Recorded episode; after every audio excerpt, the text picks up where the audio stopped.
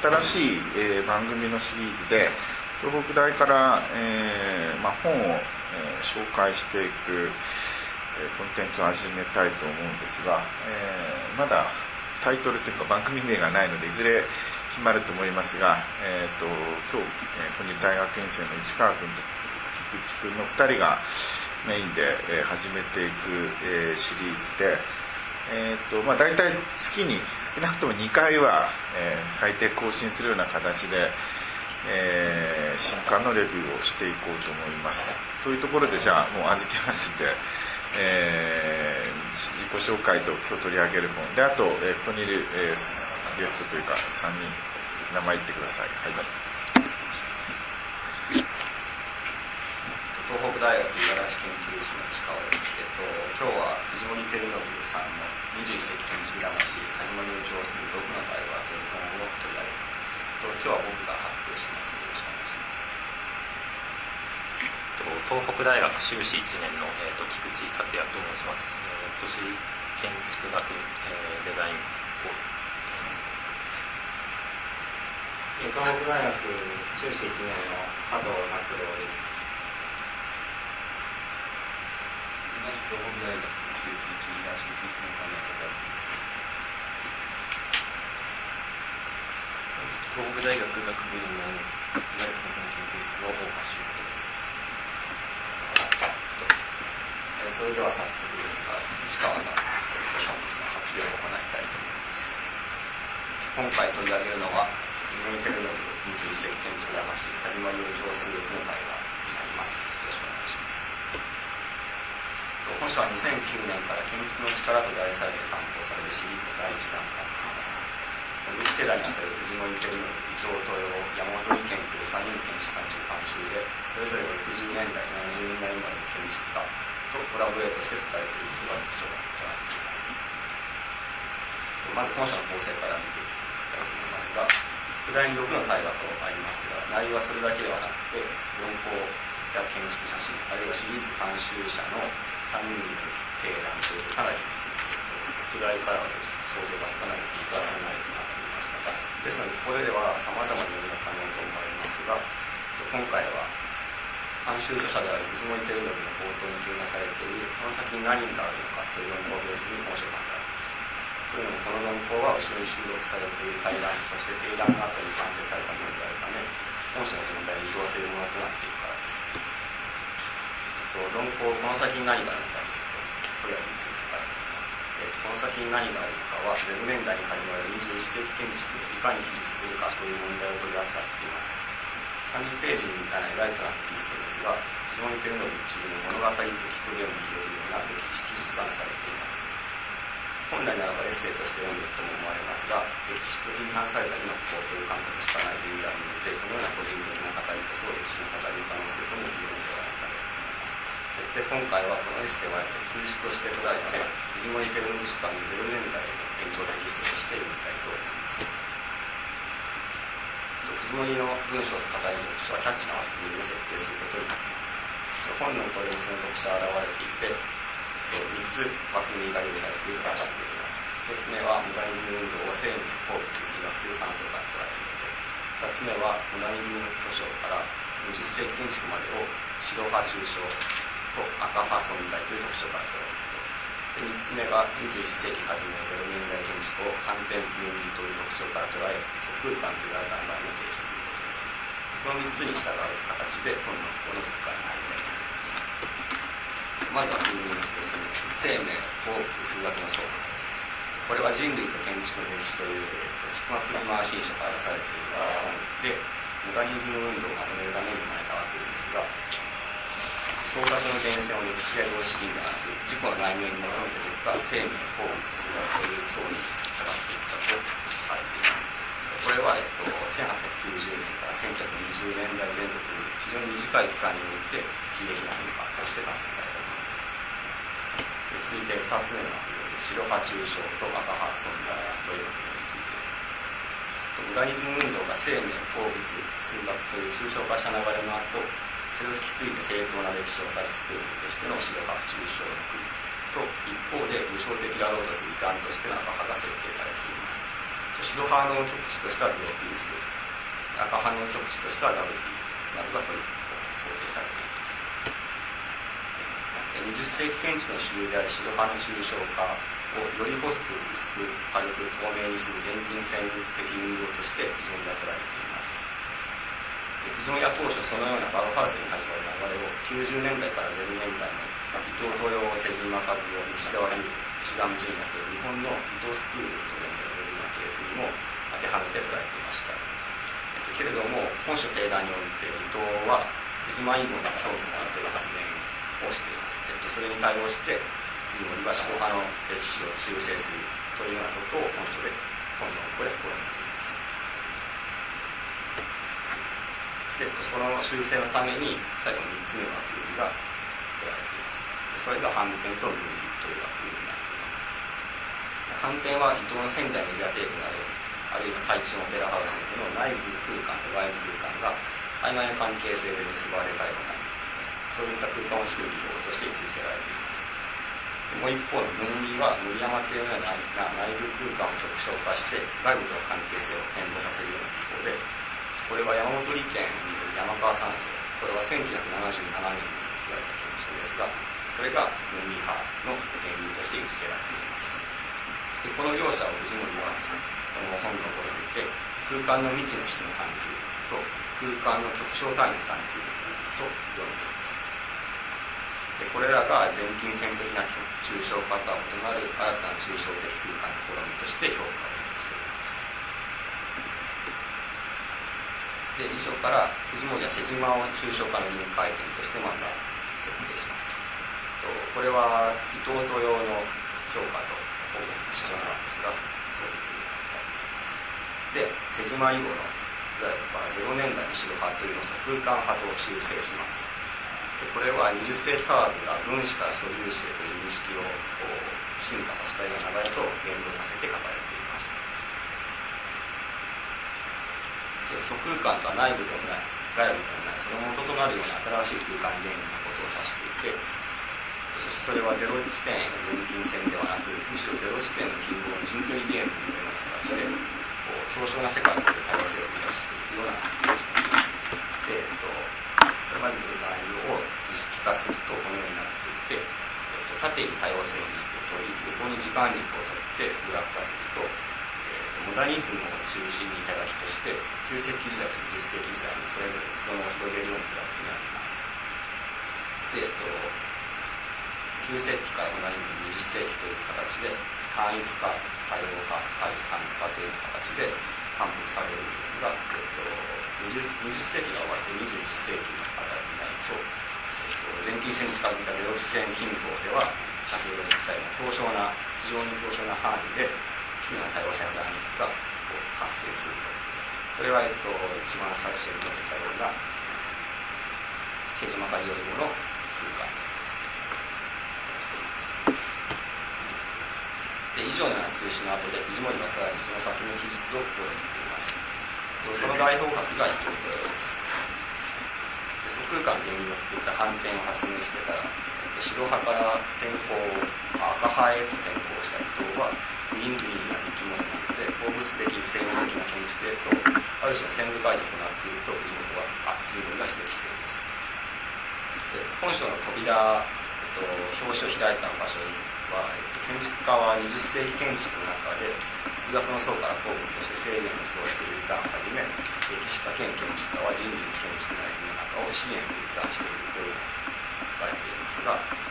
これから分かるように、え、伊藤豊っていうのは藤森とりわけ重要な建築家としてあるということそして、歴史家兼建築家というのは藤森のことですから、自身の資源というターンした石器時代の建築縄文時代的な建築をその伊藤っていう生命に U ターンと重ね合わせていると言えます。でその藤森の建築なんですが、一見どこかで誰もが見たことがあるようなノスタルジックなものになっています。しかし実際はどの年代どの場所の建築とも似ていずつまり紀元の不詳の極めて、えーと、抽象的な建築と言います。でしかし一方でそのような完璧な出だし面性によって逆説的に土着的かつ普遍的ともいえるこうアンビバレントな作風が書か摘されていると思います。これは位置づけるのがかなり難しいと思うんですが、と、言うなればアニメーションとかおとぎ話で誰しもこうバーチャル今の時代がバーチャルに体験しているようなこうバーチャルな原風景をある意味具体化しているため土着的かつ普遍的というようなグローバリックな作品が発生されているのではないかと考えられます。でえっと、建築家としてそのような、えっと、作品を作る藤森は歴史観においても同様のことが言えるのではないかと考えられます。えっとちょっと多くしますがまず中谷良人は藤森の美容風建築に対するスタンスを参照元を明示しつつも決してそれを根拠としない点に特異性があると指摘しています。で土井義武は理念といった大文字の精神的由来ではなくて個人に建築の根拠を求めること。アンチ歴史としての歴史画像を藤森に言っています。一方五十嵐太郎は制度秩序システムから逸脱するような技術が藤森特殊だと言っています。これらから分かることはつまり藤森が建築を創作すると同じように建築してるかというとつまり様式や時代精神といった普通であれば根拠とされるような概念を根拠と想定せずあくまでも年代国籍の不詳なものとして歴史を歴史を記述しようと主張している。そしてそのような手法は建築家としての活動を始めてからより強固例えば先ほど言った人物建築の歴史などになれるようにより後年に行くにつれて強固なそしてあからさまなものになっていると考えられますで最後に目次に戻って、えっと、本書の全体をもう一回見直したいと思うんですが、えっと、論考は0年代の即空間時代白派的なもの、えっと、つまり精子を扱ったものを取りますが対岸数ブロックっていう建築家はそこに一切取りとしません。と、塚本海島のアトリエは阿部仁志五十嵐淳岡圭介三口博手塚隆春ですかねのことです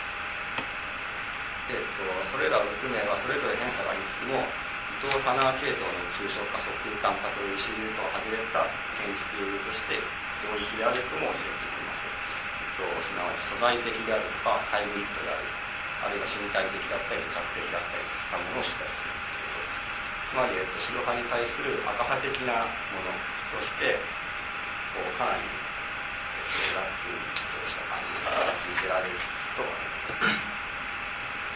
で、えっと、それはなぜ、えっと、こう対談者には精神対対者は精神に登場しない時間をこうあえて対極に選んだでこれは静止の最後に先祖返りして静止から外れた伊藤と石器時代建築を統合する自身の建築を静止の後に明確に位置づけたこと。そして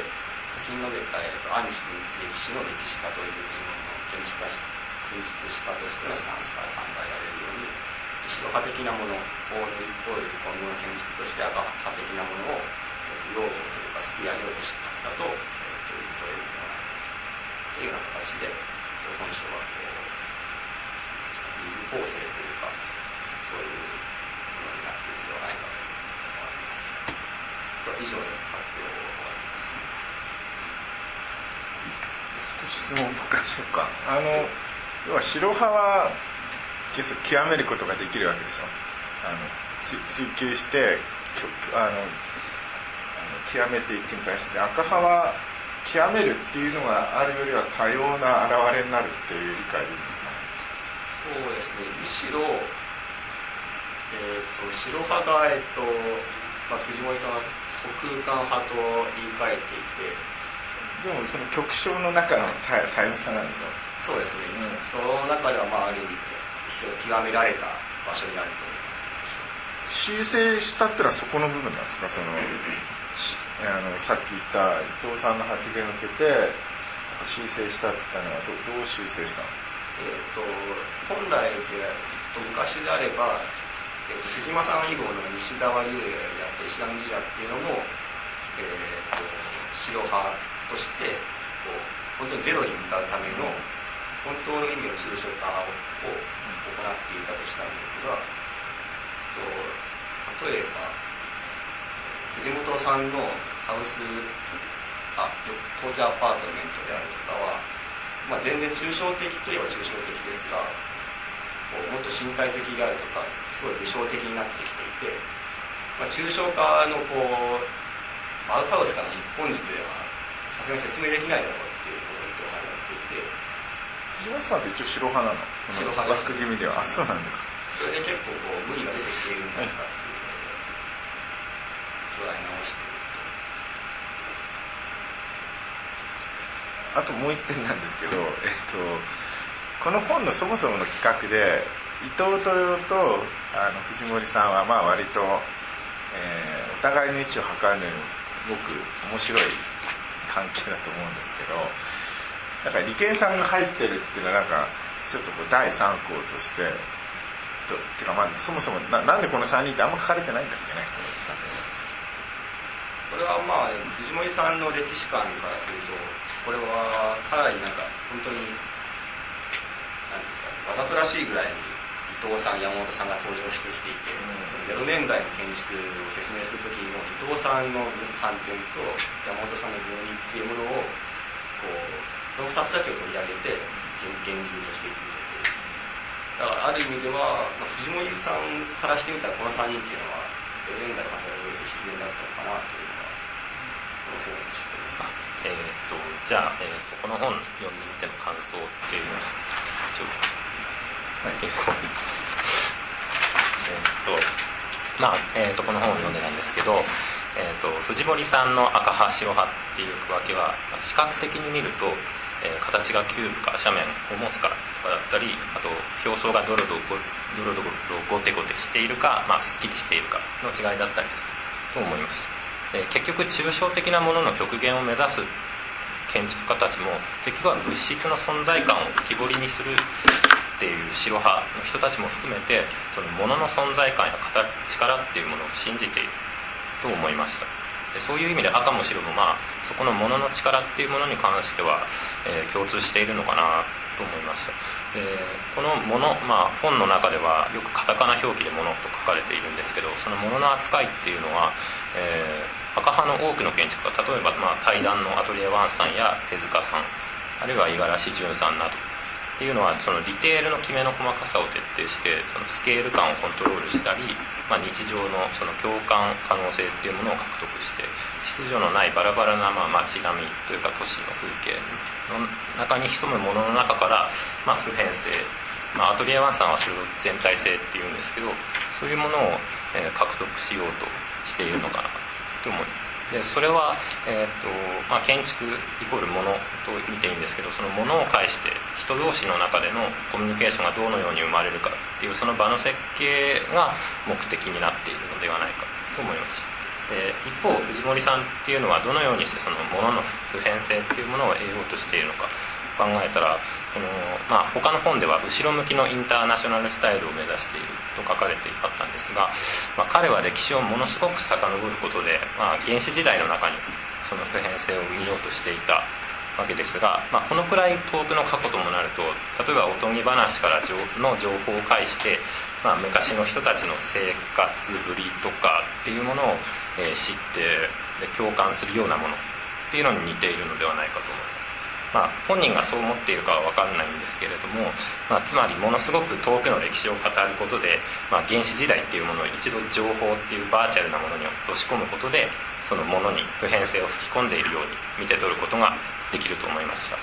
で藤森さんのその手触り手触り感の重視などは、まあ、ある意味その他の建築家は物を介して人と人同士のコミュニケーションを目指してるんですけど藤森さんはその物そのものとのコミュニケーションっていうものを目的としているようにも思いました。でそんなバーチャルな藤森さんと、まあ、現実の藤森さんこれはまあ歴史家としてあるいは建築家としてっていう2つの立場で言い換えられるかもしれないんですけどこの2人の藤森さんの共演によって、まあ、ユニークさと普遍性を得ようとしているのではないかと感じましたし、まあ、その共感共演のようなものに、えーこれからの建築の可能性はあるのかなとも思いましたあとそのユニークさと普遍性の例として秋の福美術館の土壁が持ってるフェイクの、まあ、作り物の別の土壁なんだけれども、まあ、視覚的な効果や手触り感っていうものは、まあ、土壁を再現されているというねじれた素材感にその2つの藤森さんの拮抗が見られるのかなと思いました、ま、これによってその藤森建築特有の懐かしさっていうものが得られているのではないかなと感じましたさっきの利権さんがどっち派なんだろうっていう話なんですけどなんか一応何でしょうね分離派の主流として主流というか始まりとして利権さんがい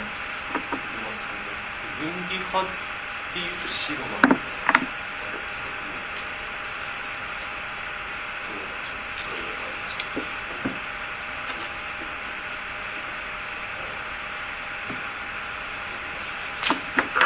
この議論は基本的にはねもう日本の建築の話なんだよね。あんまり世界 世界の建築の動向がどうのこうのっていうよりは割としか親しいというか近くにいる人でこう作ってはいるよね。時間軸はそう壮大ではあるけど。中世紀時代縄文時代っていうまあ時代が一緒なんですけど海外の時代が一緒なんだっていう。その縄文時代の建物と、海外のストーンサーブとかっていうのをかなりこう一緒くたにしてるんじゃないですかかなりそういうところが広がってで結局さその、えーとまあ、白はさ副賞の中で多様性がいっぱい出るわけじゃん。でと同時に赤は赤でどうどうなるって話はないないのか。その最初のイントロダクションの論ではそこは話はないからい。ろいろあるっていうことでいいんですかねそのビジョンとしては。書に。立ち返ったその一回数学っていう層を経験した後の生命の層で、えー建築を作るこの生命っていうのはでも白も赤も同じってことださっきの、えー、と伊藤さんの変遷っていうものを見ると伊藤さんは最初白から、えー、と桃色に。移動したっていうのを書かれてたんですいう意味で、まあ、伊藤さんが一つの、まあ、まとまりではないけども伊藤さんはそのように動いている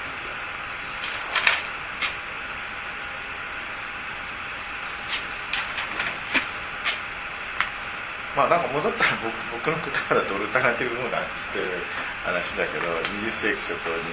生命とか鉱物とかいろんな可能性があったのが一旦抑圧されてもう一つのモダニズムがあるっていうまあ僕らがそういう言い方してるんですけどであとまあ思ったのはえーとまあ、こういう壮大な話をして、まあ、歴史もやって評論もやって、まあ、それを作ってもいるのでギーディオンを思い出すね。ギーディオンがそれこそ戦死時代からモダニズムまで自分でこうプロパガンダをして語るんだけど、まあ、ただ、えー、ギーデンは基本的にはその時代の最先端のものにこうまあ基本的には直線的な歴史観っていうか、まあ、弁証法的に、えー、空間時間建築の、まあ、時代が来ると。いう話になってて藤森さんはまあ逆に後ろ向きになってるというかループでつながってるというかあの近代建築の研究から始まって、まあ、その時点ですでにちょっと後ろ向きですよね。あの少し歴史化された近代建築から始まってでどんどんえーストーンサークルとかスタンディングストーンとかの、えー石器時代まで戻ってなんとなくこう現代にもそういう身体性というか原始的な感覚をあの生み出そうとするっていうのはちょっとなんか技術と逆のベクトルを向いてるなっていう感じがしました。逆のベクトルっていうのは面白いですねなんかすごい本当の事実だとしてもすごい遡ったらもはやフィクションとかバーチャルなものとしてある意味で受け取れていてあのミラハウスとかタンポポハウスに一応こう元ネタといえば元ネタなんですあの青森の芝が天井屋根に入っているやつがあったりとかっていうのが忘れ去られていたから何か新しさを感じたんだってありえたかもしれない過去というかこうバーチャルなものと現実なものっていうのはかなり藤森さんはかなりこうなんですか土着的な感じだと思われていると思うんですけどかなりインターナショナルというかそういうような思考があるんだなっていうのは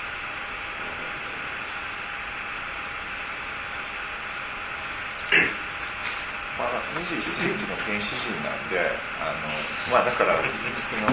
藤本さんがねすごい評価するのがよくわかるというか近いしで、まあ、やっぱり理系さんだけね一応社会とかさ理性とかさあの象徴会とかさなんかこうちょっとこういう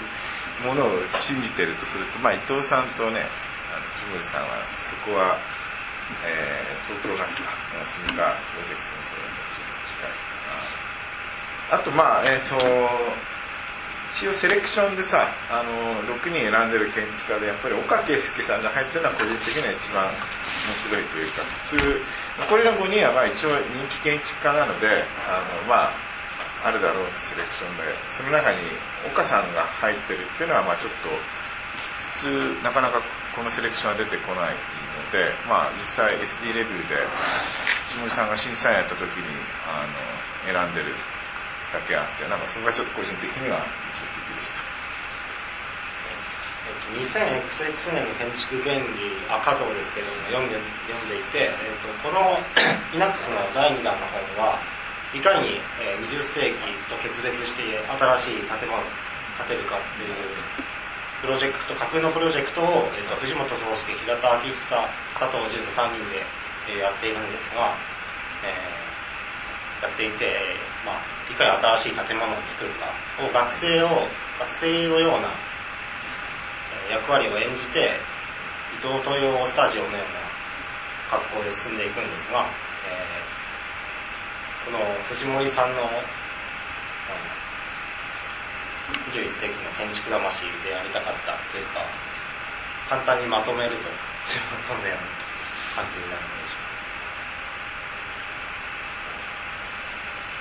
思考が2000世せ線思考がずっと未来に向いているのに対してこの本の置づけというか第1弾の話です